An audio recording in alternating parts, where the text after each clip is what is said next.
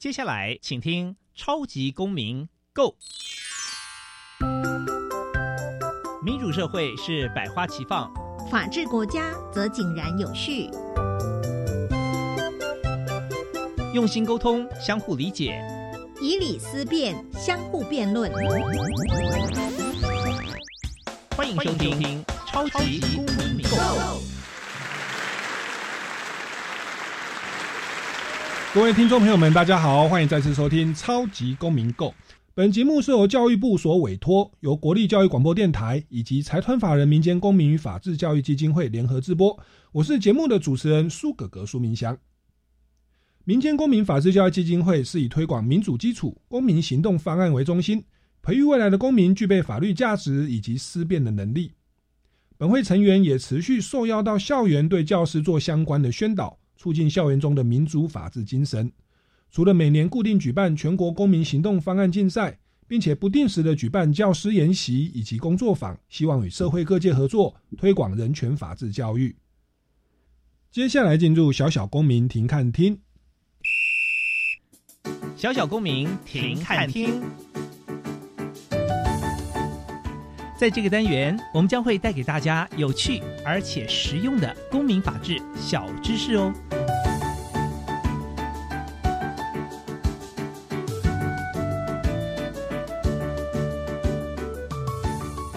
波西整合行销有限公司创立于二零一八年，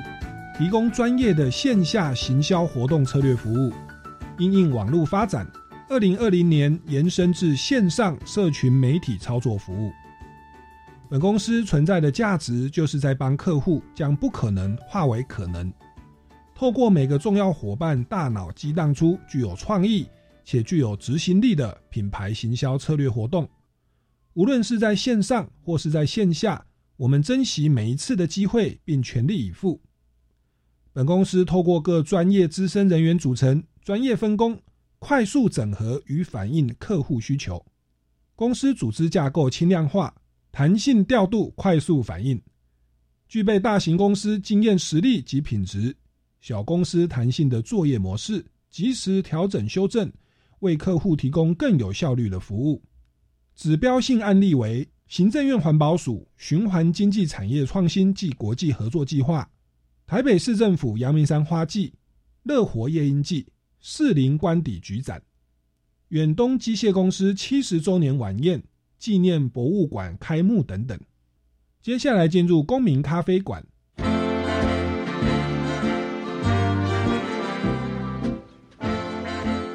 民咖啡馆，倒杯咖啡，跟我们一起在公民咖啡馆分享近期最具代表性的公民时事。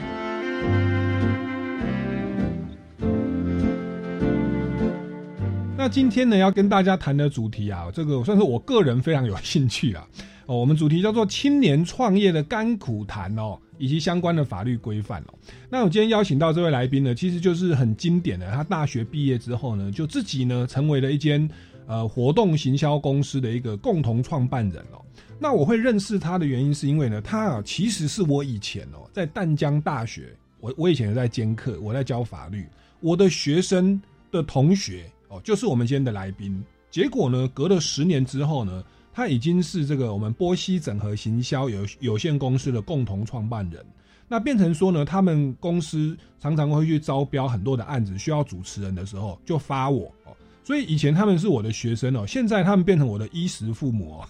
那我们用最热情掌声欢迎波西整合行销有限公司的共同创办人芬妮。Hello，大家好，我是芬妮。是。那芬妮在一开始是不是跟我们听众朋友来简单自我介绍一下？你原本的所学是是属于这种活活动公关行销的吗？你当初是为了什么会来成为这个活动行销公司的创办人？那你目前在公司里里面的职位负责的的职位主要是什么？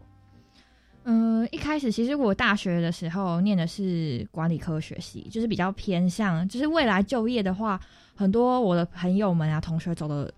产业就是偏向金融业啊，然后呢，或者是会去做一些顾问顾问业。那少部分的人可能比较活跃于学生会、系学会等等的，就会走比较偏行销相关的。嗯那我自己当时其实是比较想要走类似拍摄影像、影像类型，但是影像类型跟其他的那种大众传播类型又有一点不一样，它更重视的是本科系相关的。所以后来我就觉得说，那我在学术上面可以做精进，所以我就又再去念了一个大众传播研究所。OK，所以你等于是大众传播的专业，然后再搭配管理科学。对，那其实就感觉就很适合做活动公司的管理人员嘛。没错，就是就是相辅相成。是是，因为因为有一个比较特别的地方是，你念的是管理相关的，比较着重的其实是商业性跟数字。嗯但是如果你是念大众传播相关，比较偏艺术性的，就会更接受呃更人文啊、感受度啊，然后呢，有时候艺术作品。没办法跟数字去那么的连接，有时候商业作品跟艺术作品的那种感受又是不一样的。是是，所以那时候就想说，诶，如果我有两个相关的背景，我可以用比较商业性的角度，然后嗯我又比较喜欢艺术类型，那我怎么样可以当中间的桥梁去结合？那嗯活动产业就是一个非常适合的一个项目，可以去着手进行的。是我记得这个十年前我认识芬妮的时候，她是他们学校的社团的那个贝斯手，热音社的贝斯手啊。对我那个时候是超级偶像比赛刚结束哦，那那个时候芬妮的时候请我当 vocal 哦，我说不行啦，我可能当主持人比较适合。对，那其实他那个时候就对表演艺术很有兴趣了哦、那后来就把这个兴趣再结合了管理科学的，也算是一种行政的专业。诶，他毕业之后就直接来创办这间公司了哦，这算是非常的大胆哦。那其实像我都已经已经过了，听说我已经过了青年创业的那个年纪的门槛，我的房屋贷款可能也不能贷三十年，我只能贷二十年哦。我已经属于慢慢中年进入老年了，但是其实都有一个所谓的青年创业之梦。那说句实在话，你当初刚成立的时候说要成立活动公司，诶，成立了一年哦，然后隔年二零二零年就是我们新冠肺炎。其实我这其实心里就是为你们冒冷汗呐、想说你们年轻人就直接出来创业，诶，结果没有想到你们一做做了五年，而且现在越做越大哦。那一开始的营业额好像就几百万吧，第一年，对可是到现在都已经突破上千万了哦、乃至现在成为我的衣食父母哦。所以我想，一定有非常多的这个心得、成功的经验可以跟大大家来分享哦。那我想这边我们就从哎、一开始你来先介绍一下波西整合行销公司哦，嗯你们主要的业务的内容是什么？你们是因为要办活动公司，可能就办一些活动嘛。那你们如何去招商？例如说，你们要去一些企业啦的尾牙吗？去招商吗？你们的人脉哦，如何跟他们建立关系？或者说你们是做政府的标案？那在做政府标案的时候，要到什么样的网站啦、或者是要做哪样的准备？这个跟我们来分享一下好不好？呃，我们一开始就是从政府招标网上面去看所有各式各样类型的活动，然后因为其实比起企业来讲，呃，政府其实是一个公开又公正的一个平台嘛，然后上面有各式各样，包含是像是观光节庆啊，是推广整个看是哪一个县市的一些类型的活动，嗯或者是比较偏向是一些法治的也有，嗯然后经济的也有，甚至环境相关的也有。那每一项目的主题类别所做的活动又是不一样类型的。那有非常多不同项目可以做选择，所以它算是一个非常大的平台。然后只要你的公司有一定的资本额程嗯度等等，还有一些经历，然后呢符合他们上面的一些条件，你都是可以去挑战看看的。嗯哼，那我们说万事起头难，你们是活动公司，他一开始可能招标的那个条件就说要成立三年或相关的活动。我想请问你们第一个活动是怎么接的？是要从小活动开始吗？就是说对于投标厂商的那个要求比较没那么没没那么要求的，因为你们一开始一定是从零到一嘛。对对，这个部分你们是怎么样怎么样来进行第一步的？我们的第一步，其实我们有先尝试，就是呃，透过一些我们学长的公司啊，嗯然后他是比较偏向做影像部门的，影像相关的，那比较少做活动。那我们就是对活动非常有热情，就是跟学长讨论说，哎、可以让我们去尝试去做一些政府上面的一些活动内容，去提案看看。所以我们那时候也是，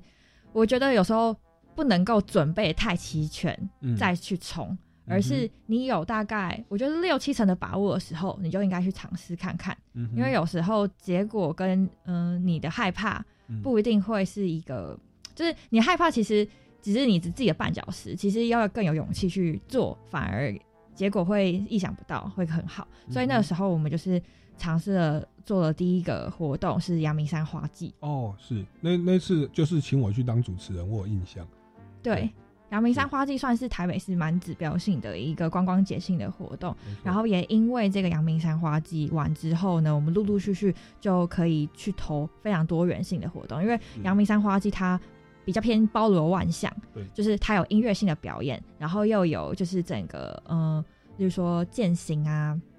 然后也有环境相关议题，例如说他们有青山净水的捡垃圾啊，做爱心，然后还有各个艺术性质的活动，然后包含说手作体验等等。然后它的这些活动项目可以让我们在提后续的专案上面都比较更有说服力，这样子。那这时候大家可能就会好奇说：“那你是怎么接到阳明山画季的？”对啊，对啊，因为你当时没有经验嘛，刚成立的公司，然后他们算是一个很指标性的活动，他们也蛮大胆启用新公司哦。对，这是怎么样的一个因缘际会？我觉得我们公司比较特别的地方是，第一个，我觉得年轻其实就是一个优势，因为包含说你的活力啊，然后你的创意啊，你对新的事物的敏锐度，跟其他比较呃。比较前辈的公司可能会有一些不一样的想法，那在这些想法上，必须要提出一些具体的一些概念，让他们觉得说，例如说现在比较夯的应该是永续发展，那我把永续发展带入到活动内容里面，他可能会看到说，跟其他公司提的那些内容是更有嗯。不同的理念或不同的，可以给现在的民众一个新的概念，然后不是跟旧有的活动那么相似。嗯，那我们在提活动的时候，我们不能提太创新。就是创新的话，举例像是，呃，以现在很夯的像 NFT 呀等等，那可能这种太新的，他们可能会不知道说，哎，到底效果是什么？到底做了会不会花了那么多钱，然后没有得到他们想要的东西？反而是太新的内容不能够。提出，但是我可以在既定的一个状态下面，然后给他新增一点点的，嗯，他可能没有想到的项目，嗯，让他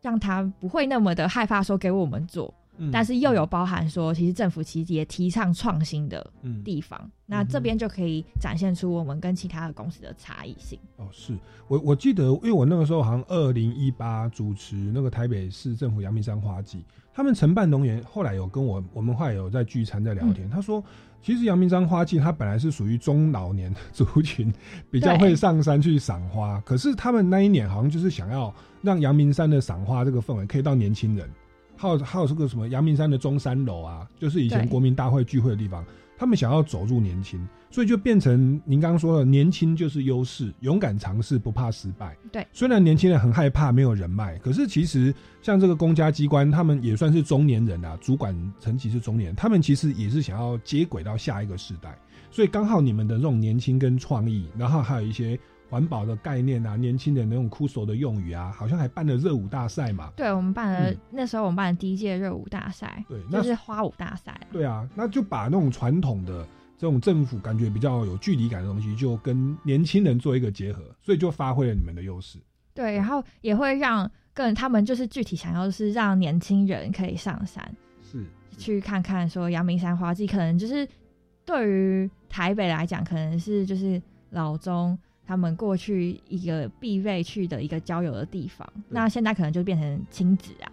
那但是如果我透过我们这些活动的方式来展现出一个不一样的新的气象，包含说我们也办了一个类似寻宝的活动，对，然后集章的活动。那在那个时候呢，是非常的大家会觉得哇，很新颖，在阳明山，然后可以边透透过这些向导带领去解说完之后，还有一些。呃，集章啊，然后小礼物啊，等等的，在那个时候呢，算是比较新颖的，就是不是只是传统的带他们，只是嗯走访介绍一些历史文物，嗯，对对对，接入一些比较有趣的地方。是，那其实像因为那个时候主持人是我嘛，那其实像我虽然是电视节目主持出来的，但是当我去接到这个活动的时候，我我那时候看到你们的访纲跟活动内容，我想哇，好复杂哦。然后我觉得，哎，你们怎么这么多的想法？因为其实是我过去所接触的一些厂商都比较尾牙啦，哦，校园演唱会那蛮比较中规中矩。哎，可是你们可以把一个政府的案件，然后弄得这样的多元哦，然后很多东西是以前没有看过的。我我想不只是我主持人这么感觉，那个主办的厂商啊，就是说政府啦，主办的单位都觉得，哎、这间公司确实是很有创意，那也就大大胆的给年轻人机会啦。哦。那结果你们也不负所托啦，就把这个这么大的活动接下来了，然后也就做好了。那从此以后就变成你们几乎是各种类型，在这种台北市的活动，你几乎都跑过一轮了嘛。那人家就说哇，台北市政府的全国所善之区都给你们办过了，其他 还有什么不能给你们办的哦？所以后来这几年的时间哦，我其实就就常常就是接一些台湾哦，全国上下啊跑来跑去，跑来跑去哦，然后这个就是你们接的案已经已经从台北扩展到全国。那这边也跟我们来分享一下你们的这个发展的过程当中，我们问一下很务实的层面哦。我们刚刚讲说你们的资金来源主要就是标政府的案子嘛。那我想青年朋友、我们听众朋友，或者是中年的想要创业哦，我们一般都受雇于人啊。我们学个专业哈，人家都发我我来主持，然后赚个一些主持费，感觉哈人生没有出路。不是，就如果我们想要创业的话，是不是也跟我们分享一下？就是在那种成本规划上，我们成立一间公司，它的会遇到的一个经营成本，好，或者是程序是什么？也许从一开始啊，我们要怎么样成立一间公司，它的领牌的程序啊、费用啊是怎么样，乃至公司成立之后，你们的会计人员啊，你们要要不要请法律顾问啊？然后你们要请多少的员工、场地租金哦，或者说是要去贷款、青年创业贷款这些东西，我想您都是第一手去面对，是不是？来跟我们听众朋友来简单来介绍一下这个这个整个流程是什么，然后我们要什么样的心理准备？我觉得首先第一个最重要的是，就是刚刚苏哥有讲到成本的部分，因为其实大部分的人创业，除非是就是你已经工作了一段时间，然后呢，你可能就是呃累积了一些积蓄，就打算把这一所有积蓄投注在你这个创业的项目上面。那这个时候呢，你就必须要想说，这一笔钱可能就是丢到水里面，嗯拿不回来。对，不要想其实我那时候心里就有点冒冷汗，我说你们年轻人真大胆。所以这时候创业初期的成本必须就是一个很最重要的考量，你不能太高。例如说，除非真的是家财万贯，你直接豪砸了一堆，你器材买了，然后呢，你店面也装潢了，然后呢，还请了一大票的人，对，然后来去做。但是在初期，对于我们这种年轻人创业，其实来说是不太可能。嗯比较友善的是有一点像是斜杠，他们就是用一些电脑设备，就是基基础上自己本来就已经有电脑了，嗯所以你我们只要有电脑就是可以创业。嗯哼嗯哼，对就是写标案呐、或设计一些东西。对对，所以有了有了电脑之后，其实你在自己的家里就可以做了，或甚至你去咖啡厅。所以在最早期的时候，其实我们是没有一个那么固定的一个据点，就是没有一个办公室，嗯反而是我们也没有去共创空间啊，因为其实共创空间也算是一个成本，嗯所以我们都还是会以咖啡厅或是自己家里为主。哦是是，那就是省了场地的成本。对，省了场地的成本。然后电脑就用自己的嘛，我们学生总是有电脑，也许没有那么顶级，好，但是做个 PPT 简报是可以的。哦，那现在这种 LINE 的群组，大家都可以开会了。哎、对这是一个 不错的创业思维哦，减低租金成本，对减低租金成本。好，那、嗯、然后呢？然后再来就是你必须要先确定说你做的项目是不是你真的可以拿到的。嗯嗯，要怎么去去判断呢？怎么去选择呢？呃，例如说，假如你今天是做像做产品的人，你不可能贸然说你没有做市场调查，你就投入大量的钱，就是把自己想要的产品，就是凭着自己的想法然后做出来嘛。是的，就是大家可能会先去做一些市场调查啊、问卷调查。嗯那其实我们做的跟一般做产品又是不太一样。嗯，对我们来说，我们必须要相关的活动的经经历。对，然后，如果你要提案写企划的话，你也必须要具备企划跟文字力跟创意的想法嘛。对，那这些东西其实最重要的是你会花到的，除了钱之外，还有你自己的时间。对，等于说，你当你没有这么多钱去雇佣这些厉害的人的时候，嗯你花费了很多时间在自己的学习上面，所以投资自己是一个非常重要的事情。OK，所以芬妮自己就有在学一些动画设计、提案啊、美编啊。像我美编其实都要请人帮忙做，因为我弄的是很烂的。我我会讲话，我会主持，可是像这种东西美编啊、提案的，这其实是需要专业跟训练的。对，但是出席年轻人其实就像我们那个出席的时候是非常有非常多时间的，嗯，所以你多方可以涉略，每一个都可以学一些，然后你去用时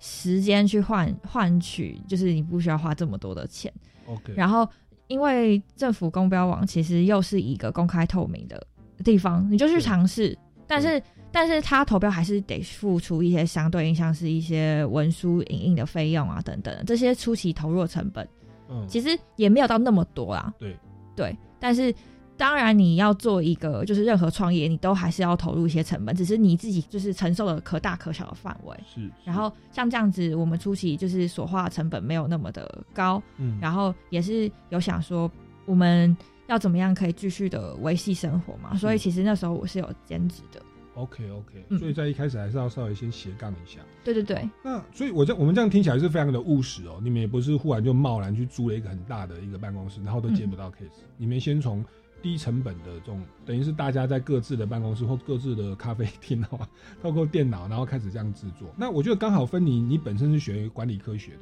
对所以相信在大学的时候有一个很好的一个扎实的训练，在这种提案啊方面哦，行政能力等等一定是没有问题。诶，那我我就蛮好奇的，你们公司就变成是分散的哦。那在这样的一个情况下，我们在投标的时候，他还是说你要是一间公司嘛，资本额要多少嘛？那在这样的情况下，是不是也跟大家分享一下公司它成立的程序？那也要公司要有住址啊，你们是怎么样？就是有那种什么专门给公司设定住址的那种那种地方有？就是呃你在成立公司的时候。当然，你可以自己跑成立公司的一个程序，对但是这个其实很花时间，然后有可能会用错，所以我们这个地方就会建议说，你可以找专业的会计师事务所，哦那除了请他帮你跑程序，他还可以教你就是相关的一些关于会计项目的一些内容，然后也是请他们说，例如说我们的一些会计外账可以请他们帮我们协助之外，登记地址也可以跟会计师事务所讨论，可以登记登记在他们的那里。哦，是，所以其实公司跟会计它是绑在一起啊，会计事务所还帮忙 成立公司，然后他就直接就接了这间公司的的的会计的业务。没错，OK，好，那这个我想还有很多的这个执行的细节哦。我觉得，我觉得就大家就陪着波西公司的成长哦，就幻幻想一下，如果自己成立公司会面临到什么样的问题，嗯再去评估哦，就是你到底要不要 来做青年创业哦，因为他这个是甘苦谈，我们只看到成功，可是他其实付出很大的努力，其实有时候也是有不为人知的那种心酸的地方哦。我们进一段音乐哦，马上回来节目的现场，继续跟各位来分享一下青年创业的一些甘苦心得。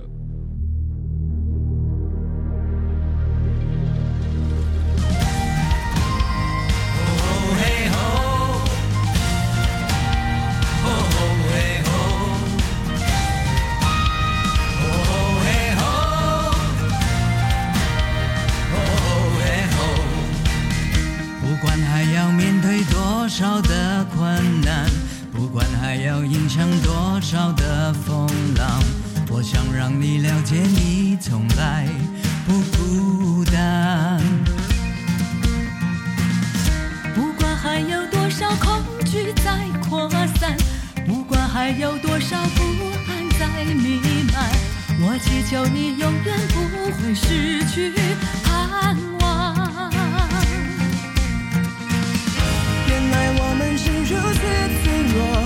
像容易戳破的泡沫。再努力又如何？再拼命又如何？好多事却依然难以掌握。快把眼泪擦干，只要真心仰望，不必左顾右盼，请不要再回头看。快把悲伤遗忘，只要专心仰望，宁静在永恒里会带来真正平安。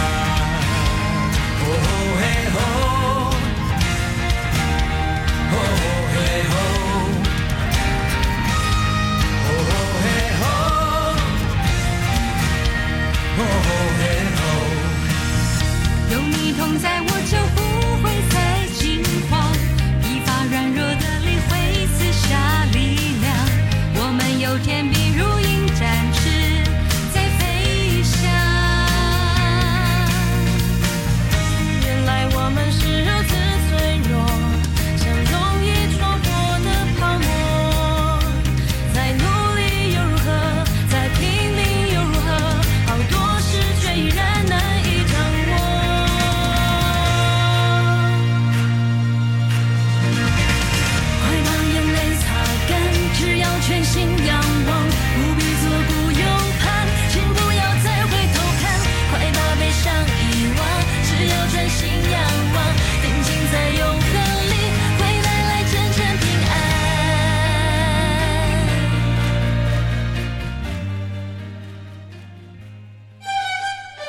Hello，我是城市的光影的节目主持人亚博。在城市里面有很多温暖的光，陪伴着隐身在黑暗角落的影，与贫困者们一起练习找回生活的动力。邀请各位听众朋友，每周六早上七点到八点钟，打开教育广播电台，让我们一起在节目中听见温柔的力量。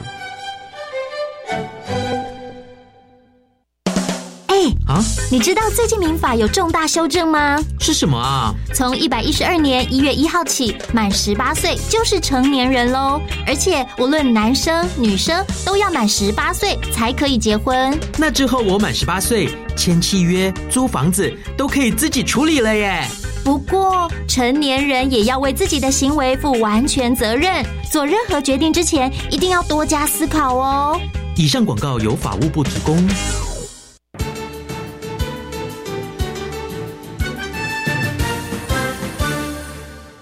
贿选是每位公民的社会责任，勇于向贿选者说不，才能净化选风，坚持民主幸福的价值，守护你我的未来。防疫新生活，干净好选风。检举贿选，请拨打零八零零零二四零九九，拨通之后再按四零八零零零二四零九九，拨通之后再按四。以上广告由法务部提供。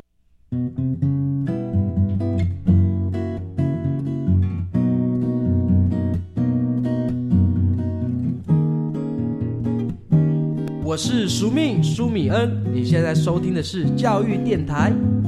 我朋友们就爱教育电台。耶耶耶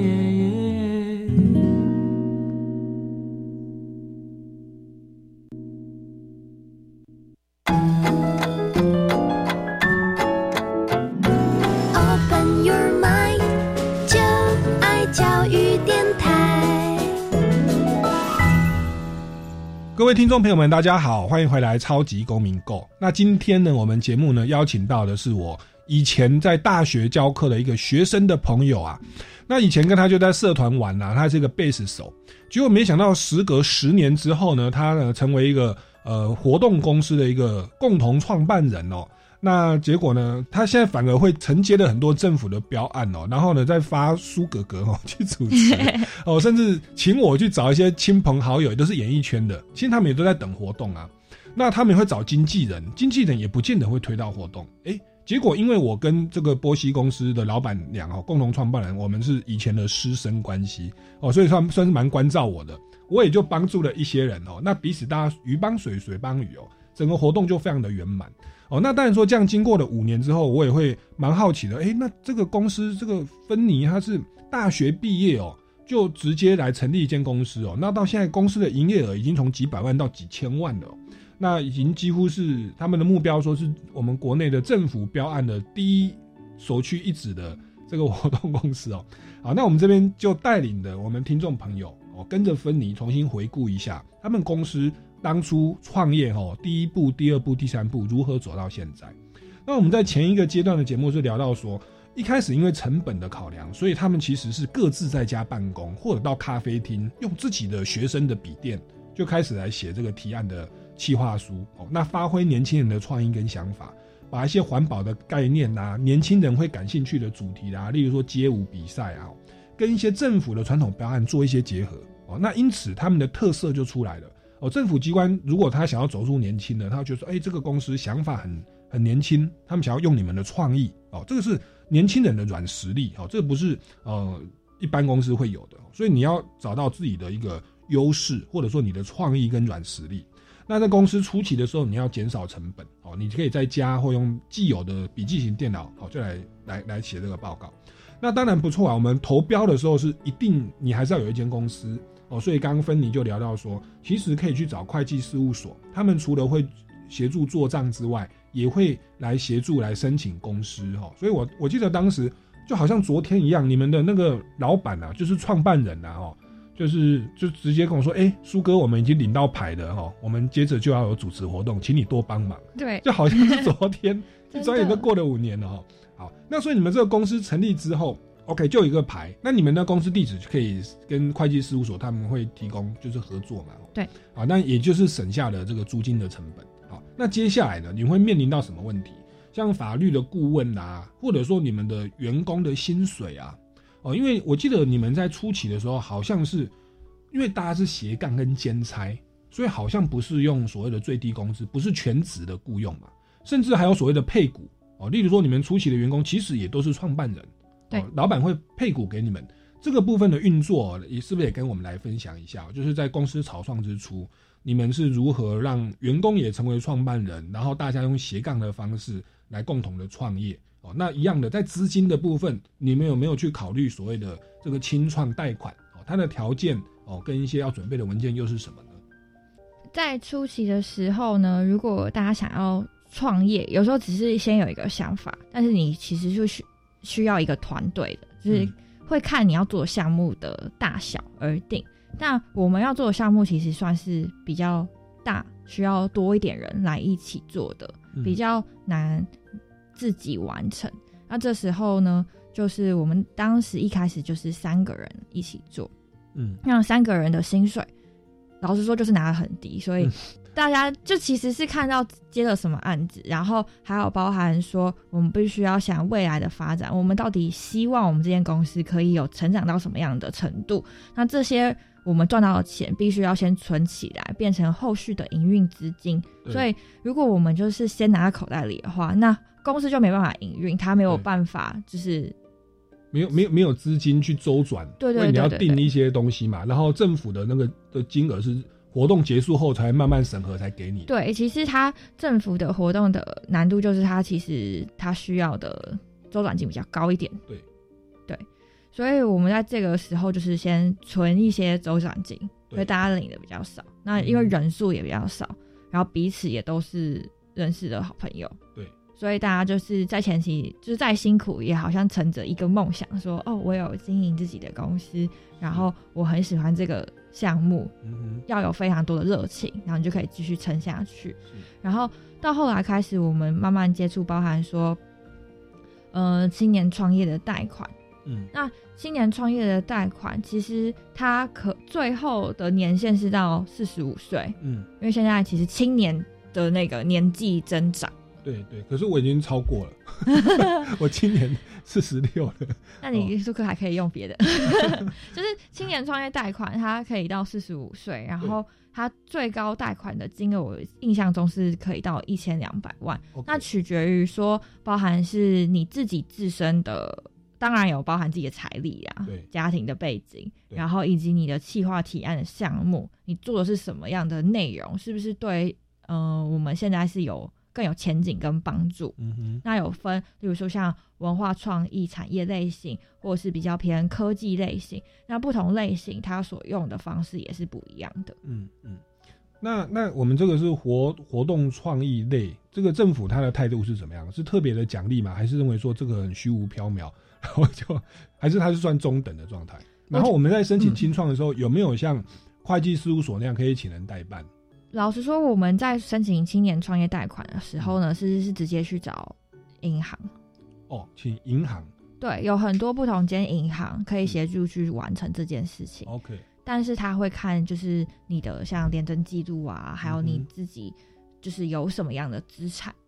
那那其实你们省吃俭用啊，那那其实是。想要替公司累积一些资金，但是因为刚好你们是刚出社会，可能跟那些商业的公司比较没办法接他们的尾牙或服委会的活动，所以你们就去公开的政府的机关，那是不用靠关系的哦，就大家去公平的竞争。啊，那只是这边他刚刚谈有提到有一个问题，就是政府的那个钱是活动结束都审核完了才会拨款给你们。对，我我忽然就想到我我们我那个时候跟你们合作的时候，一开始前几年是我主持完哦就可以立刻领到钱。对，但是后来你们就发现，你们这样垫款哦，那个长期下来的利息太可怕了，很可怕，很 可怕。因为你们的那个营业额是一千万嘛，那你想，你那个垫款可能几百万，然后撑一年，那利率蛮可怕的。所以到后来，好像从第二年、第三年之后，你们老板哦，创办人就跟我说：“哎，苏哥啊，以后哦主持完哦，我们三个月才会发钱哦，原因是差不多政府的作业时间也是活动完三个月才慢慢拨款，因为他们要验收嘛，哦，要要呈给长官。”那这是大家在呃接政府标案的时候，你的那个呃运转的资金要足够哦，那可能就会牵涉到所谓的贷款的部分哦。好，或者你一开始的投这个资金的一个准备。好，那这是所谓资金的部分哦。那另外，我我想也有所谓的法律的部分哦，那会涉及到所谓的法律的顾问哦。那还有说，我也蛮好奇的，你们一开始其实是一个老板，然后跟几个好朋友，是大学的朋友嘛，然后就共同的创办。大家有一点本身都是可以领股份的合伙人的一个状态。对。那你们到后来是当公司进有运转到什么样的地步，或资本额来到多少，你们才考虑去去请员工？因为我好像隔了三五年，我再去你们公司看，哎，你们怎么租了一个好大的一个公司，在一楼哦，又在东区，哇，那个租金我算算算要五万块十万块，跑不掉，在一楼。然后员工哎，怎么一下子就出现十个人哦？我想说，哇，有这么好赚吗？来跟我们来分享一下，不是说多好赚啊，是说你们公司发展到什么样的阶段？哎，你你觉得就有必要去租一个真的办公室了，然后真的去请员工的，它的一个一个标准在哪里？呃，我觉得首先，虽然我们都是可以在自己家里或者是咖啡厅完成这些项目，但是当需要越来越多不同的人来一起处理我们的专案，包含我们可能需要。In house 的设计师，嗯，然后呢，会是需要一个呃空间可以放我们的一些道具，嗯，然后想要有一个固定可以开会的地点，然后别人可能想要来我们公司拜访的时候，有一个正式一点的场地，对，这个时候就觉得说，哦，我们可能需要一间办公室，OK，对，那这间办公室其实也没有到很大啦。我们其实那个地，如果说问我，你们那个租租金这样大概租多少钱？然后你们员工大概多少人？那你们这样每个月固定的支出啊，因为您这样请员工，应该就变成要要给最低工资嘛，然后还有租金。那每个月的管销成本多少？那这个你们接的案有达到那么多吗？特别在疫情的期间。其实如果先从我们的地点来聊起，就是选位置其实是有技巧的，嗯，就是。除了上网看五九一啊那些，他们都会有一些发布，呃，包含像店面啊，或者是一些大楼公寓。那选位置的时候呢，我是有特别选，所以大家会看起来我们公司坐落在大安区，感觉租金好像很贵，对，但其实没有那么贵。OK。OK，CP 值超高。对，因为我们在大安区，如果在市中中心的话，你可能想的是忠孝东路啊、敦化南路啊、仁爱路这种大路，这边可能会价格比较高。那大安区其实有一些边陲地带。哦，你们就故意让公司的门牌是大安区，对，大安区，或台北市信义区，可是可能是在山的边缘哦，象象山的山脚下，或者是什么？对，很边边边边六张里。哦，是是是，边边的。所以你那么你们那个算大安区。对，我们是这是一个小技巧，大家参考一下。就是很小技巧，所以大家说哦，你们在这样的清幽的地方，虽然清幽，但也还是大安区哦，了解。那边也是算交通也算方便，也捷运有到。嗯哼嗯。对，所以这个住址也要考量到后续说，如果你想要聘请别人来，对的位置，如果你太远，当时其实我们有想说，哎，要不要干脆在淡水熟悉的地方？那想到淡水。包含说交通非常有点不太便利。对啊，然后一般人坐捷运去也要一个小时。对，然后大部分的年轻人或者是呃工作的人都想要在市中心上班。那谁会想要去淡水呢？可能周围的人。但这也是一个选地方非常需要考量的。然后还有包含未来请人的时候，有多少人会因为我们这个地点来我们这边工作？这也是现在有些人会考虑考虑的。所以公司的地点不只是租金的问题，它有的时候就是对员工还有厂商，嗯，他对于公司的第一的印象啊，其实是会考量的。那其实也可以说明为什么到后中期啊，他们就会开始会觉得不能够分散在咖啡厅了。好，我们先进段音乐哦，待会再回来节目的现场继续请教一下波西整合行销公司的共同创办人芬妮。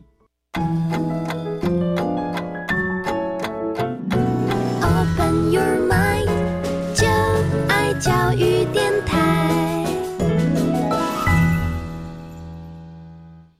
各位听众朋友们，大家好，欢迎回来《超级公民购》。今天我们节目呢，很荣幸邀请到这个青年创业成功的这个实业家哦，就是芬妮哦，他本身是波西整合行销有限公司的共同创办人。刚刚跟我们分享了很多非常实务、非常实际的哦，年轻人创业的一个一个细部的流程哦，包含说如何的节节省成本。然后在什么时候要来决定来选择公司，然后包含会计啊、法律跟清创贷款的部分，以及他们主轴是要走政府的标案，可能要多一些资金来进行周转等等哦。这对我觉得对大家都非常有这个参考的这个效果。那我觉得接下来就是也是蛮实际的问题。我想其实台湾经过这个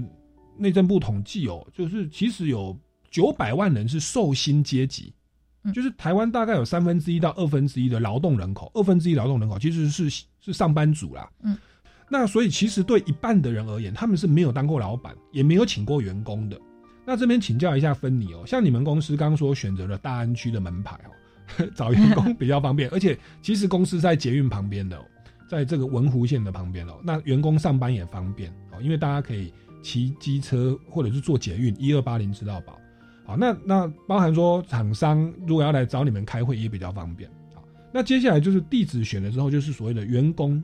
员工你们是如何决定呢？请的人数，你们如何挑选员工？那挑选员工，你们如何决定待遇？那身为老板或公司这边必须要为员工做什么事情？例如说像劳健保，那公司的成本是什么？然后还有其他像什么资遣费啦或劳资的纷争啦，哎，这个部分来跟我们分享一下。其实请员工，我觉得应该是对所有公司来说都是一非常大的一个课题，包含说你可能今年创业，所以你起始值都是自己的好朋友，所以你不会在意那么多，然后你也不会跟人家计较，嗯，反而就是因为这些不计较，所以可能会造成一些你你的疏失，所以这个时候呢，其实需要一个法律顾问来陪伴。是一个非常好的选择。那适时的给你一些提点，包含说法律顾问他会教你，包含呃有一个劳资双方的会议。然后如果像我们这个产业，我们的工时可能会比较长一点。然后创意产业有时候你没有办法把创意这件事情去衡量，说要花多少时间完成。嗯，像这样子的情况下，我们要怎么帮呃我们的员工来安排他的上下班的时间？嗯，这些都是可以跟法律顾问去。讨论的，针对自己的需求，然后呢去更加了解，然后包含说有最新的法规上上路，我们要怎么样去配合？包含说其实最近呃最低薪资一直在调整，一直调涨，嗯，那我们这边的话，我们付出成本一定都会增加嘛？那我们有什么样的形式可以去做这样子？哎，那来跟我们分享一下，因为其实如果依照劳基法，一般的劳工是每天上班八小时，对，加班。一天只能加到四个小时，所以总共只能十二小时。可是像你们这样标案的公司，其实就是案子来了，哇，大家是没日没夜的做，然后没案的时候，大家是悠哉悠哉在那边吃披萨聊天，或者比较轻松啦。对，那你们要如何去调配这个东西？我知道有所谓的责任制，那像你们这个产业，呃，如何去界定哪个职位是责任制？那那我知道好像还要报给劳劳工局还是劳劳动部说，呃，要审核啦。这个部分是不是也跟我们分享一下？因为就是不能违反劳基法嘛，免得到时候有人去投诉，或者公司要还还要被被罚钱等等。这个所谓的员工的加班的时数，还有你们产业的特质，这个责任制呃要如何来运作？法律顾问是怎么样建议的呢？呃，法律顾问就是他一开始有建议说，我们的每一日员工他们都有既定的工作的时间，然后如果像是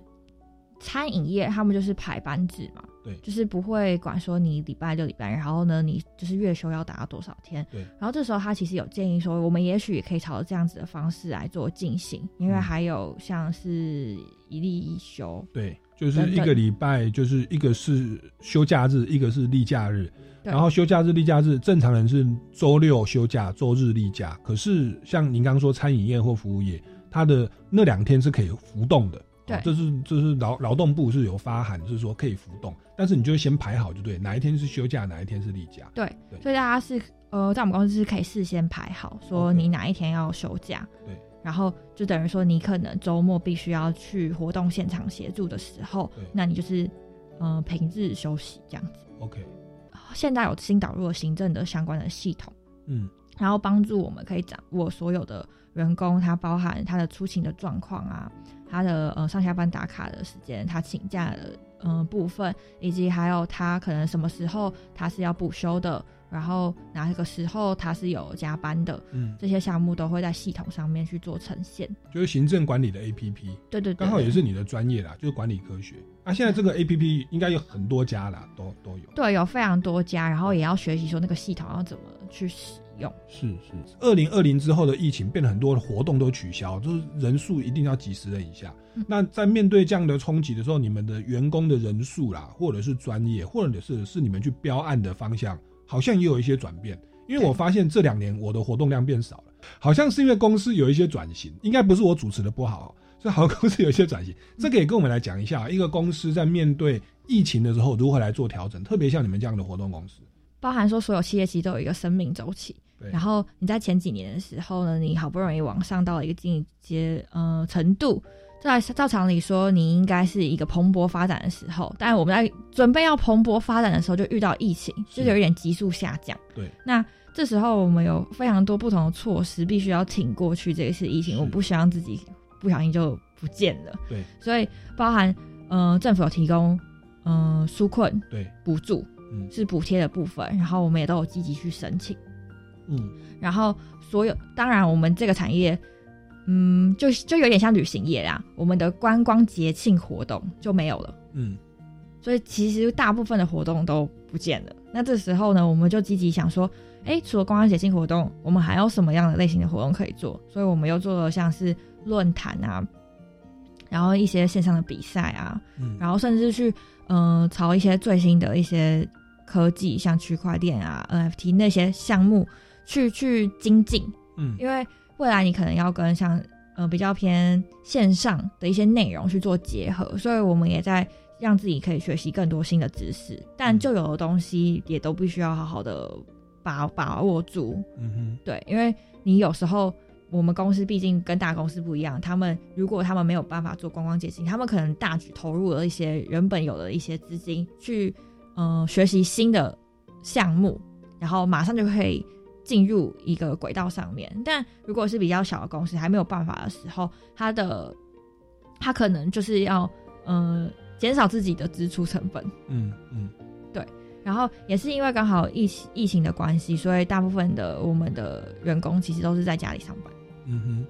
对，然后在家里上班其实也是算是减少我们自己公司的自己的成本啦。嗯然后大家其实也那趁那段时间也有休息了一下，嗯然后然后我们在整体的转型上面也是像刚刚讲到的论坛啊、会议啊，虽然比较枯燥，但是呢也是让我们学习到非常多不同种类型的活动。嗯嗯，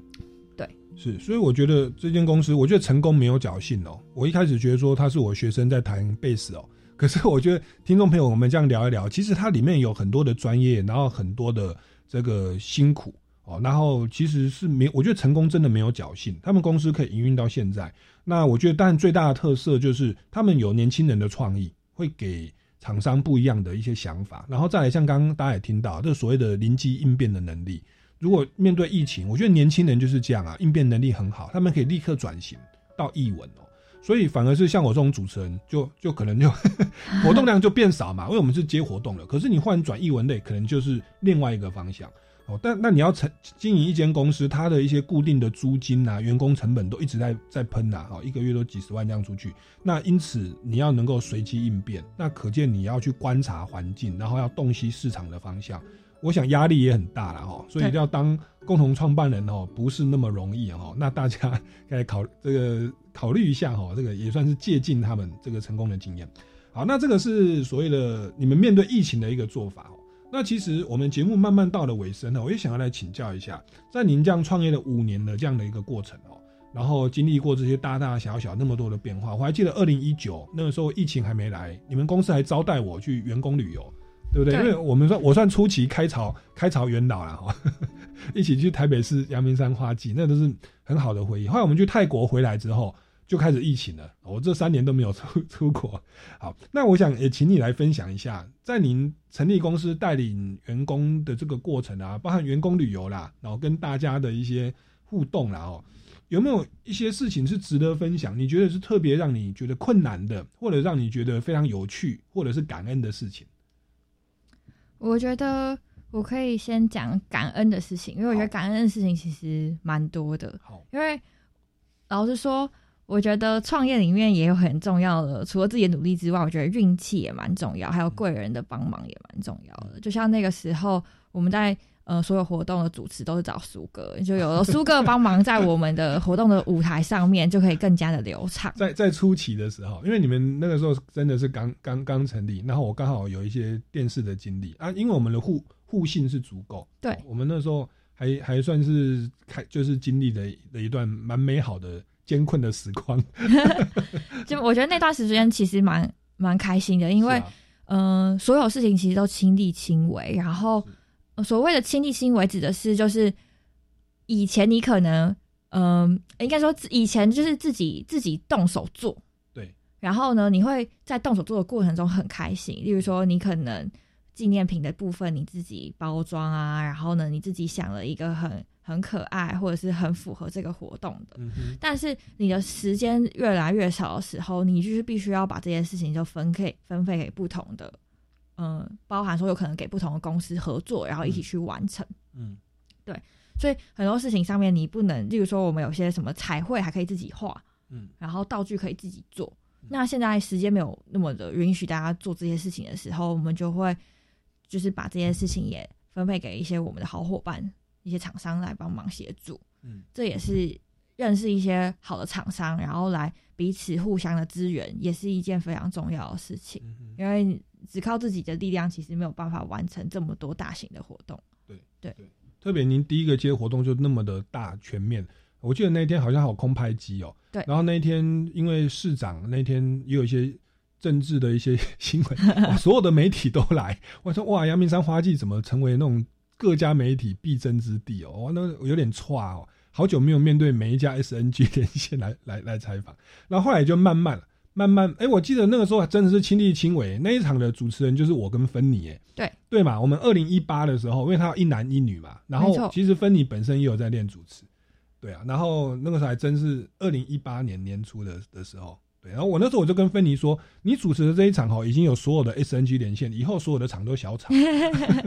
但是那个时候主持完之后，自自己也是主持了蛮多是。不同类型的活动的，也是累积蛮多经验。对，其实就跟公司一样，你们办了一个大活动，其他的公司其他活动基本上你们也都差不多哈，就是熟能生巧，就是可以可以去面对，这没有问题哦。好，那这个是其实真的成功不是只靠自己，我们听到芬妮她有万全的准备，从从小就在学这种管理科学的相关的知识经验之外，还有会计的能力。法律的能力，然后我觉得还要处理人际关系跟员工的相处，再来就是跟别间公司的整体配搭，然后勇敢的去冲，不要怕失败。年轻就是本钱，发挥创意，然后随机应变。我觉得还有一个就是自己的初衷，嗯就是因为像我的外公他自己也是呃白手起家，然后很努力的经营了自己的一间企业，然后跟日本的公司合资一起做了石油化学产业，然后因为。我每次回去的时候，都会跟他聊到说他当时创业的那些甘苦谈啊，嗯。他是怎么样能够在那个时候交通那么不便，他可以骑着机车，然后呢就直接到高雄，嗯，从从台北这样到高雄，然后花了很久的时间，是。然后也可以从桃园直接走路走到台北，就是是。为了这些业务。就从他那边可以看到他坚定的毅力，然后呢，想要完成这些使命，然后还有他的一些创业的经历的分享，嗯。让我觉得说，哎、如果能够有可以做自己那么喜欢的事情，然后嗯。在这个过程中可以得到满满的一些不同的感受，然后呢，可以完成自己的一些梦想跟目标，嗯。我觉得就是算是一个人生很有意义的事情。没错，没错，对，是抱持着热情，然后往自己的兴趣跟目标前进哦。然后嗯有志者事竟成、哦，他应该还都不到三十岁的年纪哦，已经是 这个上千万的公司的这个合伙人哦。其实蛮蛮值得我们羡慕的，当然也让我们去醒思啦。其实每一个成功人的背后都没有侥幸哦。我相信芬妮今天的节目分享也可以给大家一些启发哦。那今天我们超级公民购的节目到这边要慢慢告一段落。各位听众朋友，如果对于节目的内容还有任何的建议或问题，也欢迎到超级公民购的脸书粉丝专业来留言。那当然，如果有相关的活动，也可以找我们波西整合行销公司哦来这个进行相关的配搭合作。那我们节目到这边告一段落，下个礼拜六下午三点零五分，我们空中再见，拜拜，拜拜。